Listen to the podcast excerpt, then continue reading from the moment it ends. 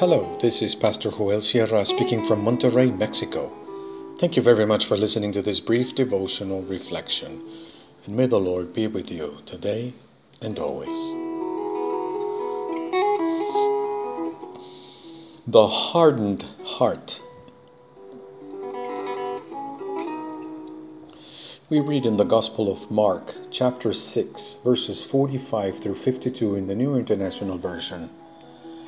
Immediately Jesus made his disciples get into the boat and go on ahead of him to Bethsaida, while he dismissed the crowd. After leaving them, he went up on a mountainside to pray. Later that night, the boat was in the middle of the lake, and he was alone on land he saw the disciples straining at the oars because the wind was against them.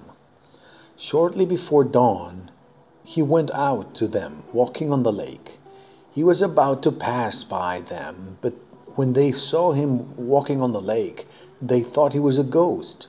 They cried out because they all saw him and were terrified.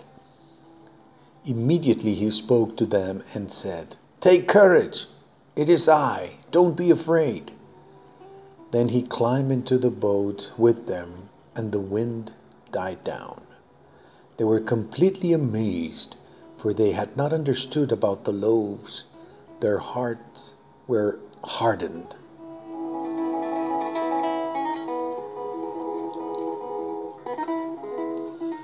The Good Shepherd of Israel spends a good part of his time dismissing the crowd we can imagine that interaction between the Lord Jesus and the people who participated in the feeding of the 5,000 plus. There is gratitude, there is wonder, there is warmth, there is laughter, there is prayer, there is advice, there is praise and words of affirmation. Perhaps Jesus blessed a newly married couple or those who had no plans to marry conversed with families and individuals, played with children, embraced and hugged the elderly with respect. In short, performed the task of a pastor uh, uh, dismissing his congregation. The text says that after talk, talking to so many people, he went on to talk to his heavenly Father and this is precisely a good portion of the pastoral task. It is talking to people and talking to God. Talking to people, constantly mentioning God in the conversation, and talking to God, constantly mentioning people in prayer. Jesus' prayer lasted most of the night. Near dawn, the Lord saw his disciples battling against a strong headwind and he reached them by walking on the water with the intention of passing them to win the race. We have already noted that in that context they believed that turbulent waters, winds, and waves were indicators of the unleashed forces of evil and chaos. That's the importance of this story. The Lord Jesus is far more powerful than the forces of evil. He can advance by walking on troubled waters, steadfast, with all authority and confidence, even joking as to attempt to raise the disciples.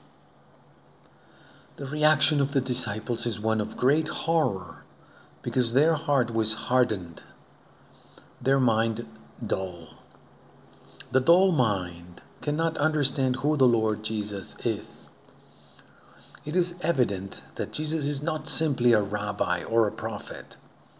Walking on the surface of the raging lake is a sign of his divine authority over all principality and power. The amazement of the disciples is not only due to the supernatural act itself, as if it were a marvelous feat, but it is the context of meaning, the feeding of the multitude, the careful shepherding of all the people, and his di- display of spiritual authority over the forces of chaos that leaves the disciples in awe before the divine presence of their Master Jesus.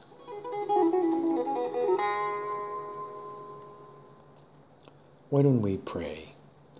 Lord, We trust in your power, which is greater than the forces of disorder and chaos. Amen. In the conflict between victimizer and vic- the victim, God frees the victim and transforms the victimizer.